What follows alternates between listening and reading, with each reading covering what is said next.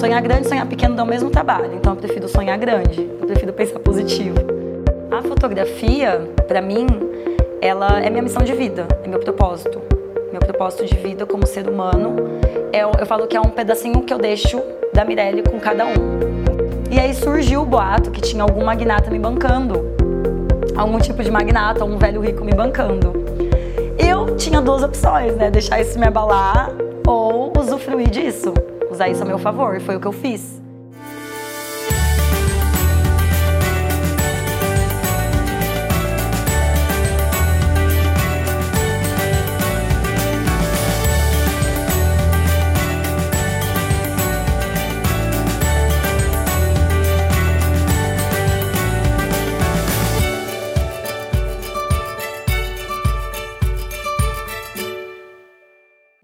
Minha adolescência, é, a minha mãe comprou uma câmera digital e eu pegava escondida e levava pra escola. Minha, tipo assim, eu tinha uns 14, 15 anos. E eu fotografava a turma, registrava tudo. E por brincadeira. E aí eu comecei, aí o pessoal falava, Mi, você é a fotógrafa da turma. Até hoje eu tenho muitas fotos de 2008, 2009. E foi onde eu percebi que eu gostava de fotografar as pessoas e principalmente de uma forma mais espontânea, que é o, que marca na minha fotografia, de uma forma mais natural. E aí eu percebia que eu gostava de depois retocar essas imagens, fazer o tratamento em casa. Então, tipo, e eu aprendi sozinha. Nesse momento eu tava fazendo tudo sozinha, não, sem ter ninguém ali me, me ensinando alguma coisa. Eu tinha 18 anos, eu fiz 18 anos, e eu tava como uma nova jovem depois do colegial. Eu não sabia a faculdade que eu iria fazer. Eu cheguei a prestar vestibular para arquitetura e publicidade mas eu não ingressei no, no, na faculdade. E aí eu comecei a ajudar minha mãe, trabalhando em casa. Ela tinha uma lanchonete, eu fui garçonete. E aí depois ela começou a fazer capas de álbum de formatura de uma empresa aqui na cidade. Eu ajudava ela, na verdade, na parte externa do álbum. E com 18 anos eu consegui um trabalho numa empresa de formatura mesmo. Eu nunca tinha trabalhado com foto, eu fiz um curso muito rápido em que eu aprendi um pouco de Photoshop e eu lembro que eu cheguei na empresa, a dona falou: Você tem experiência? Eu falei: Não. Aí ela falou: Tá bom, vamos fazer um teste com você. Aí ela me colocou na frente do computador, eu comecei a editar umas fotos que eles pediram. Saiu horrível, saiu, saiu muito ruim, assim, mas ela percebeu que eu tinha vontade de aprender, de, de tentar. Aí eu fiquei em teste mais ou menos uns dois meses, aí eu comecei a trabalhar com fotografia. E aí, quando eu estava trabalhando há um ano, com isso eu quis comprar minha câmera por hobby, uma semi-profissional. E aí eu comprei e fotografava minhas amigas, minha, minhas irmãs. Eu comecei a colocar no Facebook por hábito, que nem a gente faz, e as pessoas começaram a perguntar: Mi, quanto que é? Quanto que você cobra? Preciso fazer um ensaio. E aí foi onde eu percebi que era uma coisa que poderia me dar uma renda, uma renda extra fora do meu trabalho fixo, né, com edição de imagens. No começo, é, eu tive um pouco de dificuldade porque tem muito fotógrafo na nossa cidade e eu era muito nova.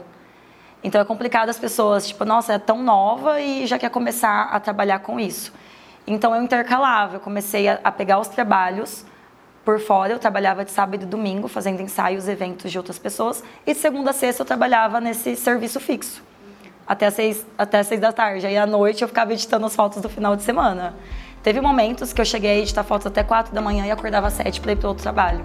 Mas eu falei, não, em algum momento eu preciso só viver do meu trabalho, porque aí eu comecei a gostar muito, ficar muito empolgada, só que o maior problema talvez seja a parte financeira. Até que ponto eu conseguiria é, me sustentar do meu próprio negócio. Então eu tive que fazer alguns sacrifícios e começar a me planejar. Aí eu foi onde eu comprei uma segunda câmera, uma segunda câmera melhor. Comecei a melhorar meu marketing, meu posicionamento nas redes sociais. Que aí eu montei meu site, aí eu comecei a ficar mais conhecida. E aí, aos poucos, eu percebi que eu estava ganhando mais que no meu serviço fixo. Aí foi o momento que eu pedi a conta. Falei, vou viver do meu próprio negócio. Eu vivo só da minha fotografia desde 2015, só do meu negócio. E a partir do momento que eu me dediquei 100% a ele, só tem, a, a, só tem crescido, né? Quando a gente se dedica 100%. Mas as dificuldades que eu tive foi mais essa relação financeira, porque é tudo muito caro, né? No, no mercado assim, de imagens.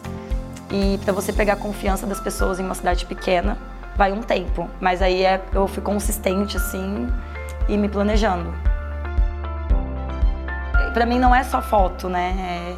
É, é algo muito importante da vida das pessoas. E aí eu tenho como missão também, que eu falo que a fotografia ela, ela é a história de cada um. E a gente esquece muito das coisas que a gente já viveu e a fotografia ajuda a gente a relembrar né, esses momentos. E eu, eu abro mão de momentos com a minha família, eu abro mão de momentos com os meus amigos, muitas vezes para estar final de semana registrando momentos de outras pessoas, né? Então, é, um, é, é renúncia, é uma pressão de renúncia o tempo todo. A gente renuncia momentos de lazer, porque a maioria dos eventos acontece de feriados e final de semana, né? E a gente renuncia, às vezes, o nosso bem-estar, porque vários momentos a gente tem que se colocar é, em risco, às vezes ir para a chuva, ir para o sol, para estar tá fazendo esse, esses, esses, registros. Então é bem, é bem gostoso. Eu gosto muito de desafio. Então eu me identifiquei muito com fotografia externa, lifestyle. Tanto que eu não tenho estúdio. E aí eu queria fazer algo diferente. Eu falei, então eu não vou ter estúdio, eu vou me arriscar na, na natureza, nos lugares externos que eu consigo criar mais, né? Ter mais criatividade. A fotografia, para mim, ela é minha missão de vida, é meu propósito. Meu propósito de vida como ser humano. É, eu falo que é um pedacinho que eu deixo da Mirelle com cada um, com cada família que eu passei, cada registro que eu fiz. Querendo ou não, eu estou ali naquele momento, eu só não estou aparecendo. Né? Mas eu fotografei com o meu sentimento, fotografei todo com, com todo o meu, meu legado. Eu falo que a gente fotografa com, com o que a gente sente. Em todos os casamentos eu choro, partos que eu fotografo eu choro. Não tem como eu não, não me conectar com, com o ser humano naquele momento, né? Que são as fases mais gostosas da vida. É um, um ensaio gestante, espera do primeiro filho, um casamento, um, uma formatura, um aniversário de um aninho. Então, é, são momentos marcantes para as pessoas. Elas contratam um fotógrafo por isso, né? Por ser algo marcante. Então, eu me sinto muito, muito especial, assim, e é meu propósito de vida mesmo. Eu levo a fotografia como propósito. Eu percebi que as minhas fotos causavam impacto nas pessoas. Elas começaram a me falar, Mirelle, eu consigo sentir o que o cliente está sentindo com a sua fotografia. Eu consigo, eu consigo sentir o momento, é, a emoção que eles estavam. Se eles estavam tristes, se eles estavam alegres, se eles estavam emocionados ou apaixonados.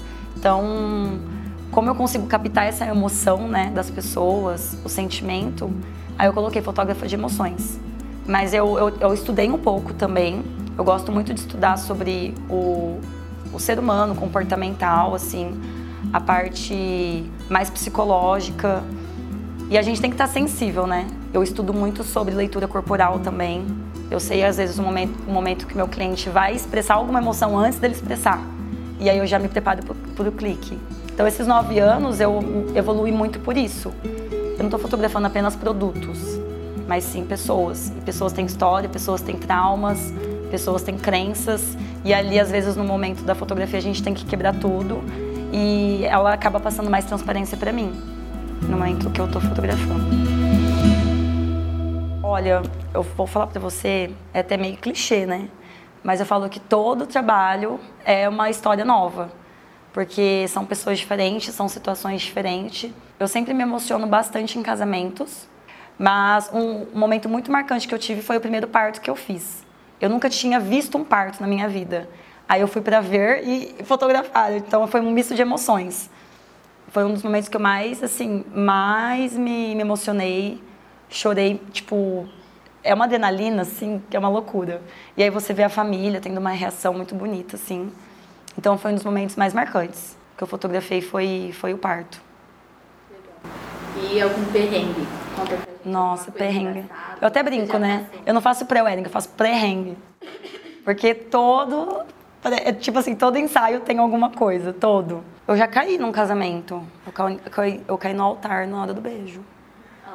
É um perrengue, não é? Pode falar isso? Pode. Teve, Ainda bem que era um casamento pequeno, mas eu estava na, na cerimônia, fotografando, e era um sábado de manhã. Foi muito engraçado. Eu estava super empolgada e o piso da igreja é bem escorregadio. Aí eu fui descer correndo para pegar o beijo que eu estava fazendo esse casamento sozinha. E aí eu caí de bunda, pá, bem na hora do beijo. Só que aí eu disfarcei. Eu disfarcei, fiquei sentada com a câmera na mão, aí as madrinhas tudo rindo assim. E aí eu disfarcei, peguei e fingi que eu estava fotografando beijo do chão. Mas é, eu, eu, eu caí. Não, não ficou boa. Eu levantei, aí eu fui no cantinho, pá, pede pra eles se beijarem de novo, que eu não consegui pegar. Tava ali no chão, né? Não, mas aí, aí se beijaram de novo eu consegui tirar. Mas acontece, caí na frente da igreja em outro casamento também. Eu sou muito desastrada. Eu e minha sócia, a gente mudou para cá em setembro de 2020, para essa casa. Até então, eu nunca tinha cogitado fazer algo diferente. Mas eu vi essa casa vazia, eu falei, eu preciso fazer alguma coisa legal. E, tava, e, e a gente estava num ano muito pesado de pandemia, né? Eu falei, eu preciso fazer alguma coisa para aquecer o coração das pessoas, fazer uma coisa gostosa. E é muito difícil alguém que não goste de final de ano, de Natal, de ficar perto de pessoas que, que gosta, que ama. E aí eu decidi enfeitar a casa do Natal.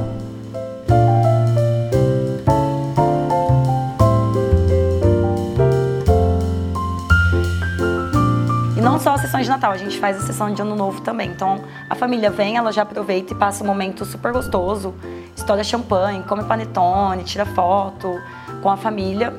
É, pode vir os pets também. Os pets vêm, então vira uma bagunça. Teve cachorro que pulou na piscina. E é muito, é muito legal, eu gosto de bagunça, eu gosto muito de desafios. E eu saí do meu cômodo, porque como eu nunca tinha feito foto em estúdios, eu saí da, da minha zona de conforto. Então eu gostei muito que eu tive que fazer tudo em um lugar fechado, um tema totalmente diferente. E o Natal para mim ele representa muita coisa boa, muita energia positiva. A minha mãe, ela sempre enfeitou a, a casa pra gente de Natal. Então ela me ensinou muito a gostar de Natal. Então eu sempre gostei. Até grande eu fazia ela enfeitar. e aí ela me ajudou bastante também. Então tudo eu faço muito inspirado na minha mãe. Não sei se você percebeu, né? A questão de gostar de foto. Ela criou três filhas sozinhas, eu sou a caçula. Então, o maior exemplo que eu tive de uma mulher guerreira, batalhadora, em toda a minha vida foi a minha mãe. E aí, na hora que eu falei que ia fazer o Natal, ela me ajudou. Foi super legal. E mais uma vez, estamos num ano que não foi fácil, 2021. Falei, não vou deixar passar em branco de novo. É, um pouco de deboche, pode ter. é que assim, a Magnata, ela surgiu em 2021. É uma marca muito recente. Por que, que ela surgiu? Porque o nome é Magnata. Teve um momento da minha vida em que eu era uma simples garota da cidade do interior, que morava com a minha mãe. A gente veio de uma família muito humilde, minha mãe sempre batalhou muito. E eu fui construindo as coisas aos poucos. Eu sou muito sonhadora. E eu falo, se a gente pode sonhar, a gente pode fazer. Então eu tenho isso comigo, que está tudo ao nosso, ao nosso alcance, né? E quando eu mudei para cá ano passado, e aí logo em seguida, fazia um mês que eu estava aqui, eu já comecei a preparar as coisas para o Natal. Como é cidade pequena, o pessoal, da onde que essa menina está tirando dinheiro? Porque é um investimento muito alto, é um investimento muito, assim, arriscado. Porque você, a gente não sabe como que a cidade vai receber essa ideia. E aí surgiu o boato que tinha algum magnata me bancando. Algum tipo de magnata, um velho rico me bancando. Eu tinha duas opções, né? Deixar isso me abalar ou usufruir disso, usar isso a meu favor. Foi o que eu fiz. Eu já estava com projetos, porque as mulheres, as novas empreendedoras da cidade vinham muito conversar comigo no, no particular. Me, me dicas, como que você cresceu tanto, como que você conseguiu ser determinada, como você cuida da sua parte financeira, enfim. E eu sempre ajudava. Eu falei, vou criar algo para eu fazer um workshop, eu montar um networking entre as empreendedoras da cidade, para uma ajudar a outra. E eu nunca tive o um nome, eu não tinha um nome. E aí a fofoca me deu um nome. Aí foi onde eu criei a Magnata, né? Mulheres construindo seu próprio império. Então, o nome veio disso, já que Magnata passa poder, né? E aí eu falei, por que não a Magnata? Porque sempre associam a, ao masculino, né? Ao, ao homem, o poder aquisitivo ou a, o poder financeiro. E tem muitas mulheres aqui que, hoje em dia, né, que se sustentam sozinhas, são independentes, são empresas grandes. Aí eu criei a Magnata. E aí eu registrei a marca e o primeiro produto que eu lancei foi um boné escrito Velho Rico, para a mulherada empreendedora usar. Mas a ideia é que vira um e-commerce, tenha várias, vários produtos puxado para o empreendedorismo feminino e se torne uma base assim, para empreendedoras.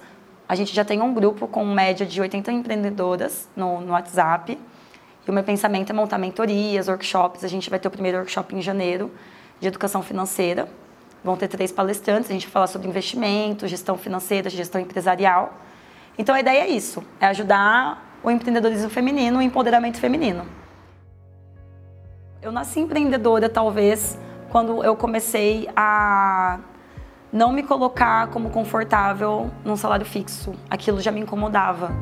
Eu ter que cumprir hora e eu falava, eu não vou conseguir realizar meus sonhos ganhando só isso aqui com essas tantas horas trabalhadas por dia. Eu queria ter sempre controle do meu tempo, do meu trabalho, é, às vezes vista como rebelde pelos meus patrões, porque eu gostava de me comunicar muito, fazer as coisas no meu ritmo, mas fazia, fazia bem feito.